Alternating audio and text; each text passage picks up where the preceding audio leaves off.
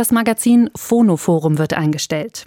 Knapp 70 Jahre lang war es eine wichtige Instanz für Musikliebhaber, die Sammler-Community und auch Menschen in Musikberufen. Vor allem die CD-Rezensionen des Phonoforums waren für viele eine wichtige Orientierung im Dschungel des Musikmarktes. Nun steht die Zeitschrift vor dem Aus und über die Gründe spreche ich mit dem Musikjournalisten Christoph Fratz. Er ist Autor des Phonoforums gewesen und als Musikkritiker auch bei uns im Programm von SWR 2 gut bekannt. Guten Tag, Herr Fratz. Guten Tag. Kurz nach Erscheinen der aktuellen September-Ausgabe kam die Nachricht, dass das Phonoforum ab Januar 2024 eingestellt wird. Kam die Nachricht für Sie überraschend? Zu dem Zeitpunkt ja, aber insgesamt nein, weil in den vergangenen Jahren immer wieder Gerüchte aufkamen mit dem Argument, die Abonnentenzahlen sinken und der Verlag wird sich das nicht mehr leisten können. Nun gab es dann in den ja, vergangenen Jahren einen Verlagsbesitzerwechsel sozusagen, der zuständig war. Und dann hieß es, naja, also es läuft erstmal weiter. Also das Blatt hat in den letzten 20 Jahren, ich glaube, sechs Chefredakteure erlebt und überlebt. Und immer mal wieder kriselte es, auch aus verschiedenen Gründen, weil man den Zug hin zur Moderne ein bisschen, ja, verschlafen hat oder hat schleifen lassen. Und als dann das Heft von Rainer Nitschke, dessen Verlag sich primär durch Motorradzeitschriften viele Jahre finanziert hat, übergewechselt ist zur Funke-Gruppe, war klar, ab jetzt gilt nicht mehr so das kulturhistorische Gewissen, sondern da wird auf nackte Zahlen geschaut. Und insofern war klar, wenn da nicht etwas passiert, ist irgendwann Ungemach im Vollzug und das wurde nun vorletzte Woche, Ende vorletzter Woche, auch den Autorinnen und Autoren mitgeteilt. Und zwar ziemlich knapp. Ja, in der Tat. Sie sagen, das Ungemach hat sich abgezeichnet. Sehen Sie Schritte, die verpasst wurden, um diese Fachzeitschrift besser aufzustellen für die Zukunft? Ja, auf jeden Fall. Also Stichwort Digitalisierung, das ist ja heute grundlegend ein Zauberwort, aber ohne geht es nicht. Und das lag auch nicht an den jeweiligen äh, Chefredakteuren, die immer wieder mal versucht haben, das Thema anzustoßen, sondern es war schlicht kein Geld dafür da.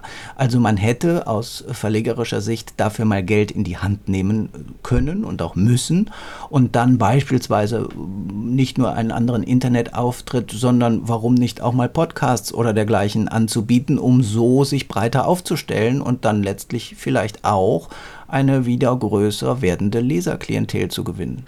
Das heißt, da hat dann auch der verlegerische Wille gefehlt, um die Zeitschrift in die Zukunft zu ja, zu tragen, zu transformieren. Ja, ob es nur der Wille war oder die blanke, nackte Eurozahl, das weiß ich nicht, aber möglicherweise war es beides.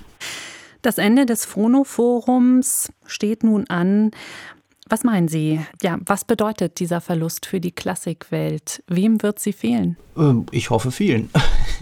Also ähm, es ist ja so, dass das Phonoforum das einzige oder eines der ganz wenigen ähm, Blätter auf dem deutschsprachigen Markt war und ist, noch ist, das unabhängig von der Schallplattenindustrie lebt Deswegen wurde auch damals bei der Gründung vor rund sechs Jahrzehnten gleich, mehr oder weniger gleichzeitig der Preis der deutschen Schallplattenkritik ins Leben gerufen, der ja auch unabhängig ist.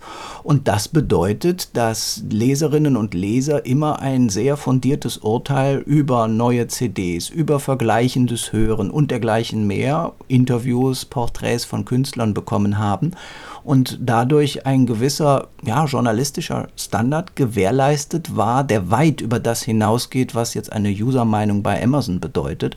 Und so war das natürlich für unzählige Menschen und ja, generationenübergreifend kann man schon sagen, eine Instanz. Also wenn das Phonoforum einen Stern des Monats vergeben hat, dann war das ein Ausrufezeichen. Und das wird in Zukunft mit Sicherheit fehlen, wie so mancher Hintergrundbericht oder manches Porträt, das auch die Menschen hinter diesem Musikbetrieb etwas näher beleuchtet. Nun ist ja eine ganze Reihe von Musikzeitschriften mit langer Tradition in den letzten Jahren eingestellt worden. Ich denke da an die österreichische Musikzeitschrift zum Beispiel oder an Melodie und Rhythmus. Ja, ist das ein genereller Trend oder was ist da überhaupt noch sicher auf diesem Printmarkt?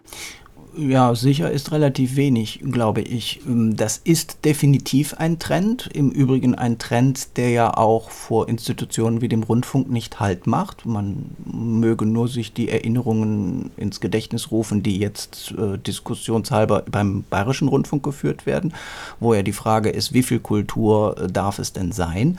Und so wird auch die Printberichtmedienerstattung es schwer haben, wenn man nicht den Mut hat, auch innovativ mit dem Thema umzugehen. Und es ist Faktum, da kann man drüber jammern oder auch nicht, dass eine gewisse Lesergeneration immer dünner wird und dass deswegen diejenigen, die mit anderen Medien jetzt groß werden, die aber mit Sicherheit genauso viel Lust an klassischer Musik haben oder sie erst entdecken werden, dass die auch medial mit entsprechend fundiertem Hintergrundwissen gefüttert werden müssen. Nämlich nur, wenn wir Distanz abbauen und Nähe schaffen, indem wir sagen, die Klassik ist eben nicht nur für die, die Fliege oder Krawatte tragen, dann ist das auch in der Berichterstattung überlebensfähig. Das Magazin Phonoforum wird eingestellt. Nach knapp 70 Jahren geht seine Geschichte zu Ende. Darüber sprach ich mit dem Musikkritiker Christoph Fratz. Vielen Dank für das Gespräch. Vielen Dank.